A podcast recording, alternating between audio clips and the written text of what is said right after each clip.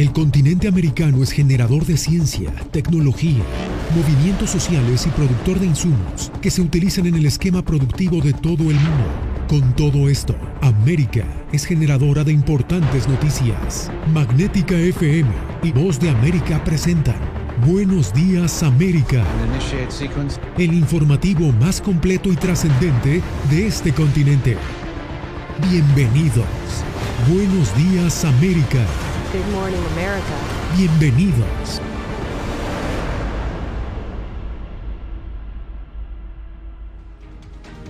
¿Qué tal? Feliz inicio de semana. Bienvenidos al Mundo al Día. El presidente Joe Biden prometió este lunes apoyo militar de Estados Unidos para defender a Taiwán ante una eventual invasión de China. El comentario generó polémica y reacciones inmediatas. Por eso nos vamos ahora mismo a la Casa Blanca en vivo con nuestro compañero Jorge Agobián, quien nos tiene todos los pormenores. Jorge, ¿qué tal? ¿Qué tal, Yasmín? Incluso esas reacciones fueron inmediatas desde la Casa Blanca. Un funcionario de la administración trató de aclarar el comentario del presidente Joe Biden. Lo cierto es que no es primera vez que el mandatario hace este tipo de comentarios sobre Taiwán. Lo hizo en octubre del año pasado. La Casa Blanca entonces también aclaró la situación. Lo que dicen funcionarios de la administración tras este discurso del presidente es que la política no ha cambiado, todo se mantiene igual. Y los detalles los presento en el siguiente reporte. La afirmación del presidente Biden es una de las declaraciones más contundentes de apoyo a Taiwán en décadas, aunque no es la primera vez que lo hace. El mandatario aseguró que Estados Unidos está comprometido a involucrarse militarmente si China invadiera a Taiwán. Apoyamos firmemente a Japón y a otras naciones para que eso no suceda. Mi expectativa es que no sucederá, no se intentará. Y mi expectativa es que mucho depende de qué tan fuerte el mundo deje en claro que ese tipo de acción resultará en la desaprobación a largo plazo por parte del resto de la comunidad. Biden habló en esos términos durante una conferencia de prensa en Tokio tras reunirse con el primer ministro de Japón. Lo hizo haciendo un paralelismo con la actual invasión rusa a Ucrania. Su declaración tuvo una reacción inmediata de China, que mostró oposición contundente. Taiwán es una parte inalienable del territorio de China. La cuestión de Taiwán es puramente un asunto interno de China, que no admite interferencias externas. No hay lugar para compromisos o concesiones cuando se trata de los intereses centrales de China de soberanía nacional e integridad territorial. La Casa Blanca intentó despejar la avalancha de reacciones que desató el comentario. Un funcionario comentó en condición de anonimato que Estados Unidos mantiene lo acordado en su política una sola China según la cual Washington mantiene relaciones diplomáticas formales solamente con Beijing. Durante décadas, Estados Unidos no ha aclarado cómo respondería ante una posible invasión china a Taiwán. Líderes regionales han mostrado preocupación por la ventaja militar de Pekín, sobre todo tras la agresión rusa a Ucrania. La administración Biden también decía que cuando el mandatario se refería a apoyar militarmente a Taiwán si existiera una invasión china, se refiere a darle los medios a ese país para que pueda defenderse por sí solo, algo parecido a lo que ocurre en Ucrania. Yasmín. Era Jorge Agobián reportando desde la Casa Blanca. Gracias, Jorge.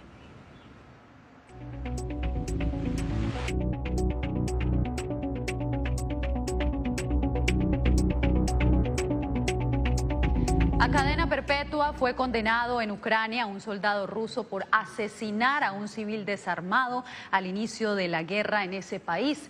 El soldado de 21 años se declaró culpable al comparecer en un tribunal en Kiev el pasado 13 de mayo.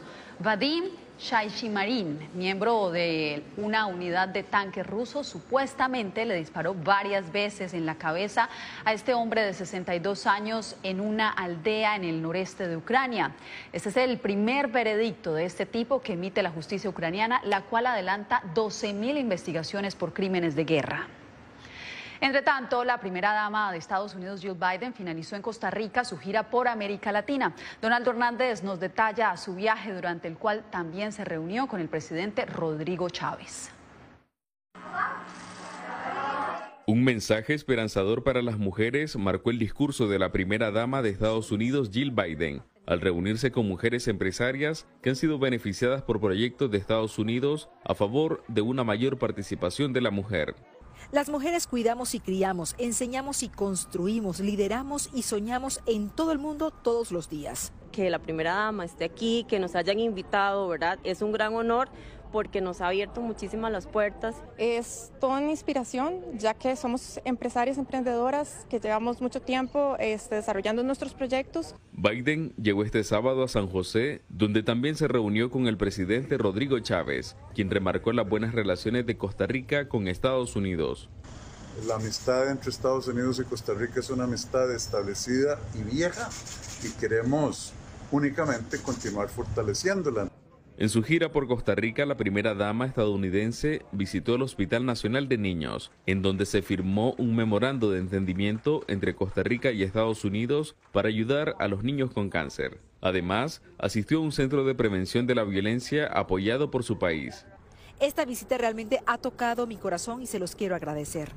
En horas de la tarde de este lunes, Jill Biden retornó a Estados Unidos, finalizando así su gira por América Latina, a escasos días de la Cumbre de las Américas que se realizará del 6 al 10 de junio en Los Ángeles. Donaldo Hernández, Voz de América, San José.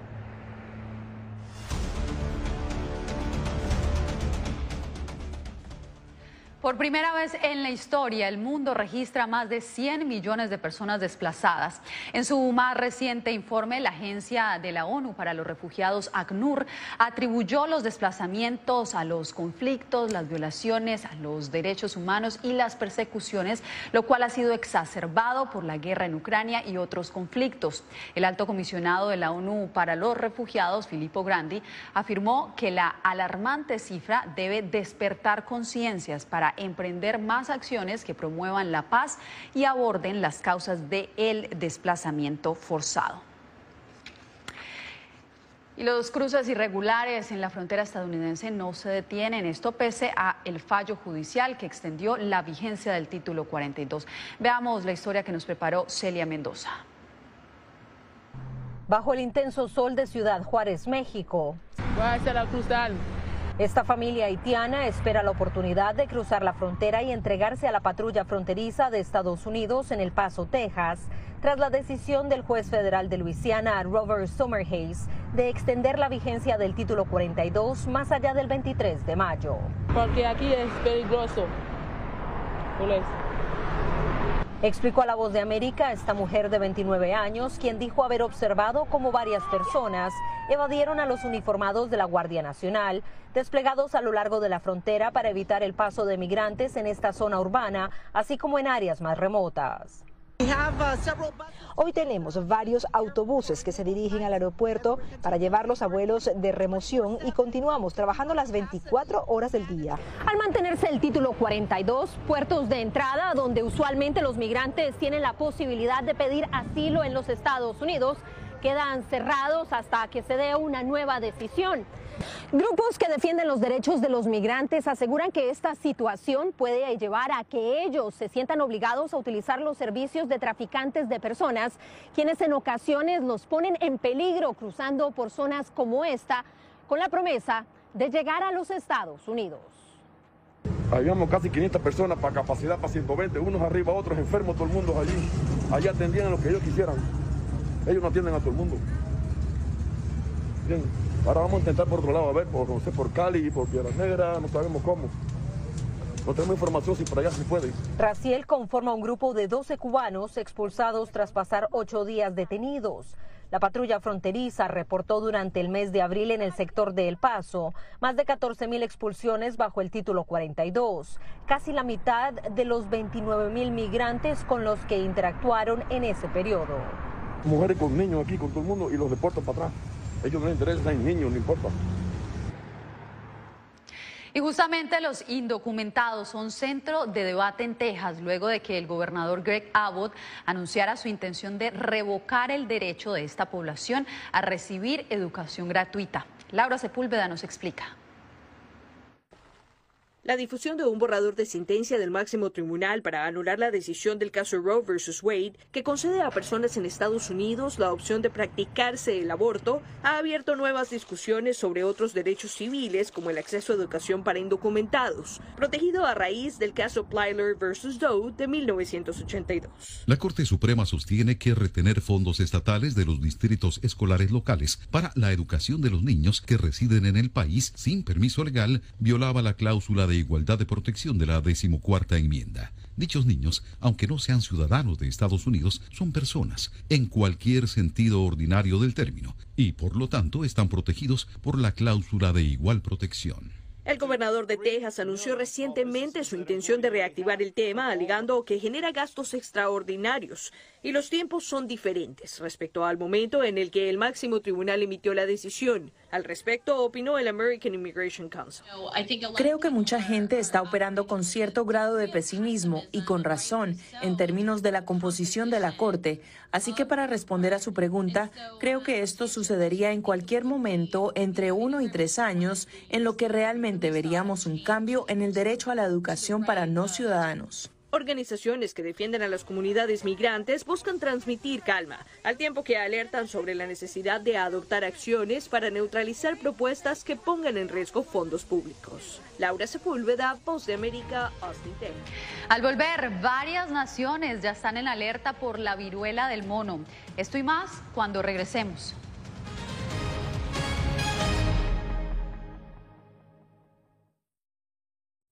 Toda persona que está al mando de un avión o de una embarcación tiene obligación de, rescate, de salvamento. Y es simplemente esa empatía con la humanidad, es decir, tener que asistir a esa gente.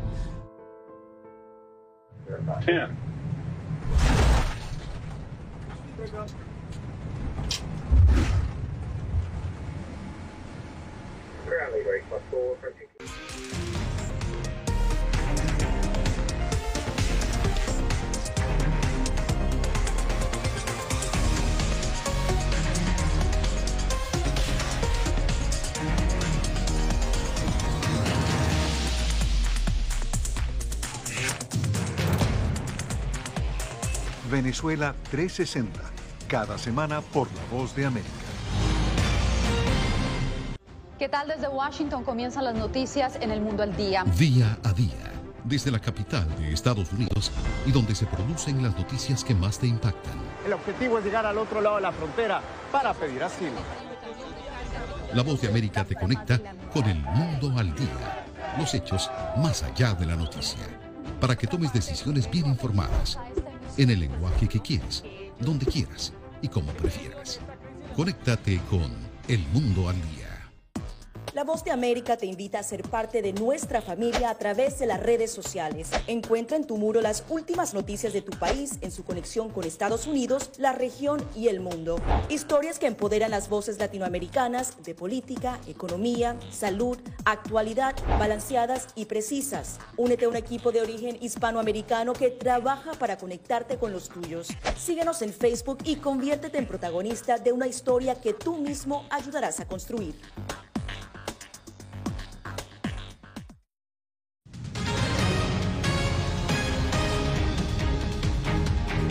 Más naciones registran casos de viruela del mono. En Estados Unidos, el presidente Joe Biden dijo que todos debemos preocuparnos por este virus, mientras que los expertos en salud ahora recomiendan a personas vulnerables abstenerse de viajar. Diva Lizette Cash nos informa. En alerta se encuentran las autoridades sanitarias en todo el mundo. Por lo menos 92 casos confirmados y 28 casos sospechosos de viruela del mono han sido contabilizados en 12 países, de acuerdo con la Organización Mundial de la Salud. En Estados Unidos, el presidente Joe Biden aseguró que era motivo de preocupación y que ya se trabaja para una respuesta rápida. Es algo que debería preocupar a todos. He estado trabajando duro averiguando qué podemos hacer y viendo qué vacuna puede estar disponible para eso. Pero es una preocupación en el sentido de que si se extendiera tendría consecuencias. La viruela del mono ha puesto al mundo en jaque al recordarle lo vulnerable e interconectado que se encuentra. Está claro que el mundo no estaba ni sigue estando preparado para una pandemia. Mientras tanto, el especialista de enfermedades infecciosas, Leopoldo Córdoba, recomienda restringir los viajes a personas en tratamientos inmunológicos y oncológicos con VIH, problemas de desnutrición y otras dolencias que vulneren el sistema inmunológico. También estas personas, por tener esa, esa limitación por su sistema inmunológico, que está fallándole, no, no está en óptimas condiciones, pudieran tener formas más graves de la enfermedad. Entonces, lo que debemos tratar de hacer, evitar el contagio a la población general por una parte, pero a las personas susceptibles y a estas personas que corren riesgo por su condición inmunológica. Diva Lizette Cash, Voz de América, Washington.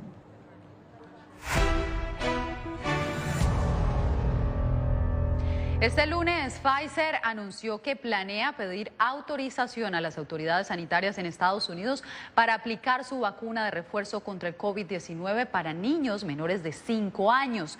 La farmacéutica asegura que tras las pruebas clínicas encontraron que tres dosis de su vacuna ofrecen mayor protección a los más pequeños. En este momento, cuando las infecciones por el virus se volvieron a disparar, 18 millones de niños menores de 5 años en Estados Unidos no se han vacunado al ser el único grupo que aún no es elegible para la vacuna contra el COVID-19 en este país. La crisis económica y social que ha generado la pandemia del coronavirus en Guatemala podría estar provocando un incremento de delitos.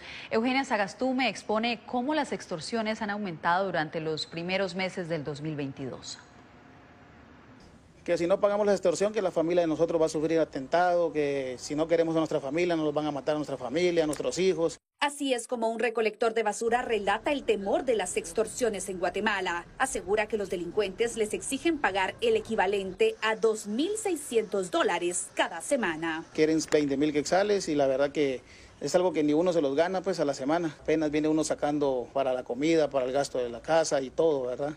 Según datos obtenidos por el Centro de Investigaciones Económicas Nacionales 100, el inicio de 2022 ha traído un incremento en las extorsiones con un promedio de 40 denuncias diarias, una situación que a decir del analista en seguridad Julio Rivera es consecuencia de una postpandemia. Efectivamente, la postpandemia iba a traer este tipo de incrementos eh, del, de violencia, especialmente en delitos patrimoniales. Sobre todo por el desempleo y crisis económica que se agravó con la llegada del COVID-19. El Ministerio de Gobernación asegura que trabaja en operativos para prevenir la delincuencia, pero el analista recomienda que se debe fortalecer el sistema carcelario. 80-85% de las extorsiones que se producen en el país salen de las cárceles. Los ataques recientes por extorsión han sido dirigidos a pilotos del transporte público, taxistas y recolectores de basura. Eugenia Sagastume, Voz de América, Guatemala. Reino Unido comenzó a solicitar visa a salvadoreños que busquen ingresar a su territorio. Esto ante el aumento de peticiones de asilo en los últimos años. Raquel Herrera con el informe. Los salvadoreños que busquen viajar al Reino Unido deberán tramitar visa ante el aumento reciente de solicitudes de asilo. De acuerdo con las autoridades británicas, hasta 2017 procesaban unas 40 peticiones por año.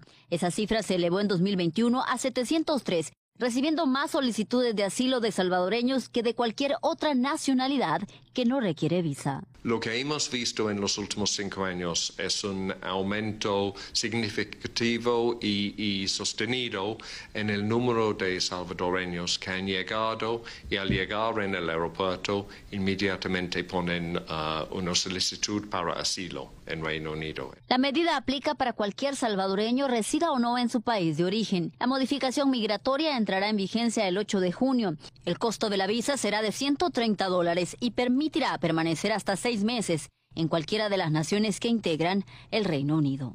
La mayoría de la gente que, han, que, que, piden visas uh, para el Reino Unido reciben la visa que buscan. Uh, y yo imagino que eso va a ser el caso con los salvadoreños. Yo creo que personas que quieran viajar por otros propósitos simplemente no van a poner su solicitud. El gobierno del presidente Nayib Bukele todavía no se ha pronunciado sobre el cambio de disposiciones migratorias de Reino Unido para los salvadoreños. Raquel Herrera, Voz de América, San Salvador. Más adelante se abren las urnas en el exterior para elegir al nuevo presidente de Colombia en medio de una polémica denuncia.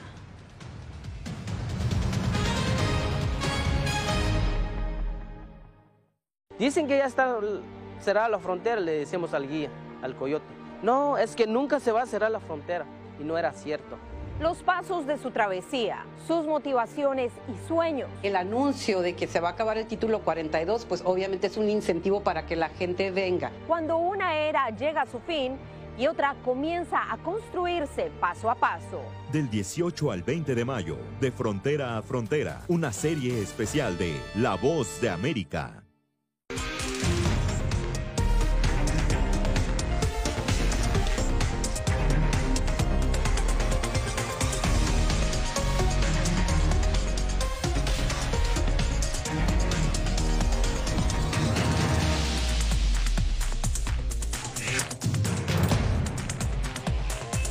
Venezuela 360, cada semana por La Voz de América. ¿Qué tal desde Washington comienzan las noticias en el mundo al día? Día a día, desde la capital de Estados Unidos y donde se producen las noticias que más te impactan. El objetivo es llegar al otro lado de la frontera para pedir asilo. La Voz de América te conecta con el mundo al día, los hechos más allá de la noticia, para que tomes decisiones bien informadas en el lenguaje que quieres, donde quieras y como prefieras. Conéctate con El Mundo al Día. La Voz de América te invita a ser parte de nuestra familia a través de las redes sociales. Encuentra en tu muro las últimas noticias de tu país en su conexión con Estados Unidos, la región y el mundo. Historias que empoderan las voces latinoamericanas de política, economía, salud, actualidad, balanceadas y precisas. Únete a un equipo de origen hispanoamericano que trabaja para conectarte con los tuyos. Síguenos en Facebook y conviértete en protagonista de una historia que tú mismo ayudarás a construir.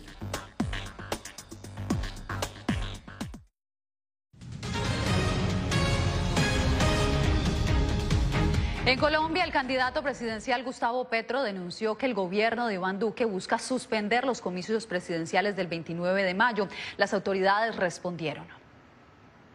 El martes tienen pensado darle un golpe a las elecciones del próximo domingo 29 de mayo. Tienen pensado suspender las elecciones desde una plaza pública en la ciudad de Barranquilla, así denunció el candidato Gustavo Petro un supuesto plan del gobierno para suspender las elecciones en Colombia. La denuncia fue rechazada por el mismo presidente Iván Duque. Aquí a nadie le puede pasar por la cabeza que se van a suspender las elecciones o que se van a dar golpes de Estado. Así que aquí con toda claridad tenemos una democracia vibrante, unas elecciones donde todo el pueblo colombiano tiene que salir a votar y a votar bien. Los colombianos que se encuentran en el exterior comenzaron a votar este lunes entre los seis aspirantes a ocupar la Casa de Nariño. Están habilitados 972.764 colombianos en el exterior para votar en 67 países, en las oficinas consulares, a través de 250 puestos de votación y 1.343 mesas. En el territorio colombiano podrán ejercer su derecho al voto un poco más de 39 millones de personas. Tenemos una democracia que funciona porque tenemos un gobierno que es totalmente garante de este derecho de los ciudadanos. El candidato Federico Gutiérrez acusó a su rival Gustavo Petro de poner en riesgo la democracia con sus denuncias. Jair Díaz, Voz de América, Bogotá. Y en más noticias, al igual que muchos países, Ecuador también enfrenta una acelerada inflación. Si bien el país andino tiene su economía dolarizada, cada vez es menos lo que se puede comprar con la misma cantidad de dinero. Todos los días uno se sale a comprar algo y es más caro. Rosa Espín, un ama de casa quiteña, reconoce que cada vez es menos lo que le alcanza para comprar cuando va al mercado. Si bien advierte que hay un aumento de precios en casi todo, hay productos como el aceite, la leche y el pan que le afectan más porque se consumen a diario. Definitivamente sí, porque, o sea, solo es un pretexto, porque ahora todo lo están atribuyendo, es que como están en la guerra, es que por el petróleo. Desde hace algunos meses los ecuatorianos advierten ese incremento de precios. Según el Instituto Nacional de Estadística y Censos, entre enero y abril la inflación acumulada se ubicó en 1,67%. Ese porcentaje casi iguala al que se alcanzó entre enero y diciembre de 2021, 1,94%. Y es en el tema de alimentos donde la inflación más golpea, especialmente a las clases populares, explica David Vera, exdirector del Instituto Nacional de Estadística y Censos. Hay estudios que dicen que en los estratos altos los alimentos representan el 10% del consumo de los hogares, pero en los estratos eh, medios, bajos, hacia abajo, representa el 40%, y en los estratos que están bajo la línea de pobreza el 50% más. Afirma que el aumento de precios no solo se está volviendo un problema macroeconómico, sino también social. El factor externo evidentemente golpea, golpea y golpea duro. Está golpeando no solo en el Ecuador, sino en muchísimos países. Ecuador es el segundo país con la inflación más baja de América Latina después de Bolivia. En la otra orilla se ubican Venezuela y Argentina. Néstor Aguilera, Voz de América, Quito. Quédese porque en breve Venezuela busca prevenir la violencia de género con una nueva estrategia de transporte.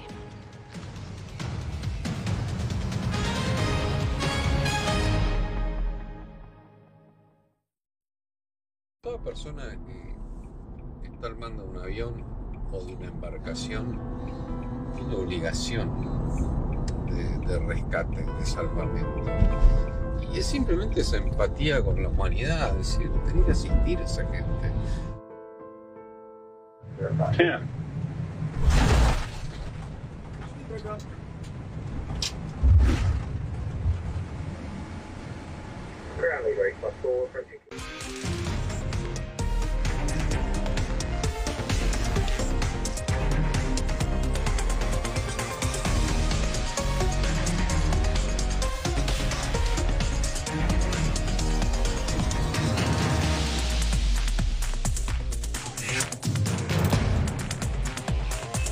Venezuela 360, cada semana por La Voz de América. ¿Qué tal desde Washington comienzan las noticias en el mundo al día? Día a día, desde la capital de Estados Unidos y donde se producen las noticias que más te impactan. El objetivo es llegar al otro lado de la frontera para pedir asilo. La Voz de América te conecta con el mundo al día, los hechos más allá de la noticia, para que tomes decisiones bien informadas en el lenguaje que quieres, donde quieras y como prefieras. Conéctate con El Mundo al Día. La Voz de América te invita a ser parte de nuestra familia a través de las redes sociales. Encuentra en tu muro las últimas noticias de tu país en su conexión con Estados Unidos, la región y el mundo. Historias que empoderan las voces latinoamericanas de política, economía, salud, actualidad, balanceadas y precisas. Únete a un equipo de origen hispanoamericano que trabaja para conectarte con los tuyos. Síguenos en Facebook y conviértete en protagonista de una historia que tú mismo ayudarás a construir.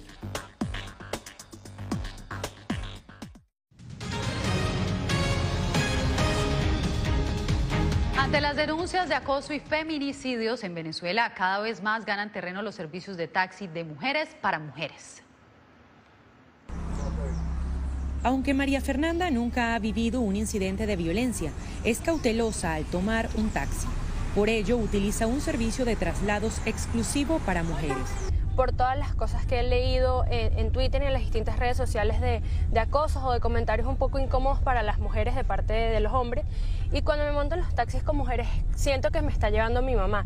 Al volante va Cecilia Martínez, una enfermera con 17 años de trayectoria que, ante las precariedades salariales, ocupa su tiempo libre como chofer en PIN Taxi, una compañía de mujeres para mujeres. Me siento segura porque solamente traslado a mujeres no traslado a ningún desconocido.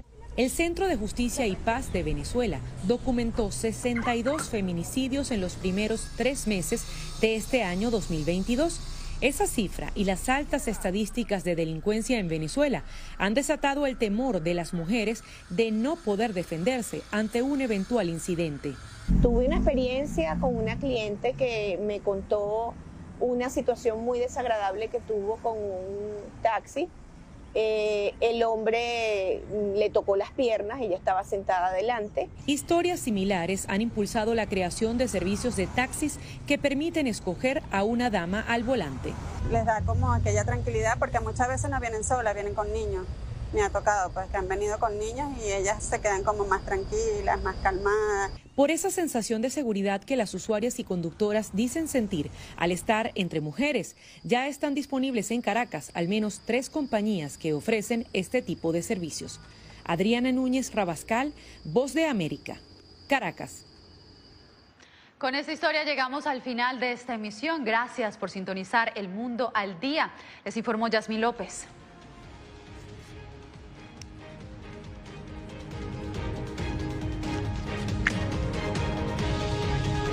Gracias por tu atención.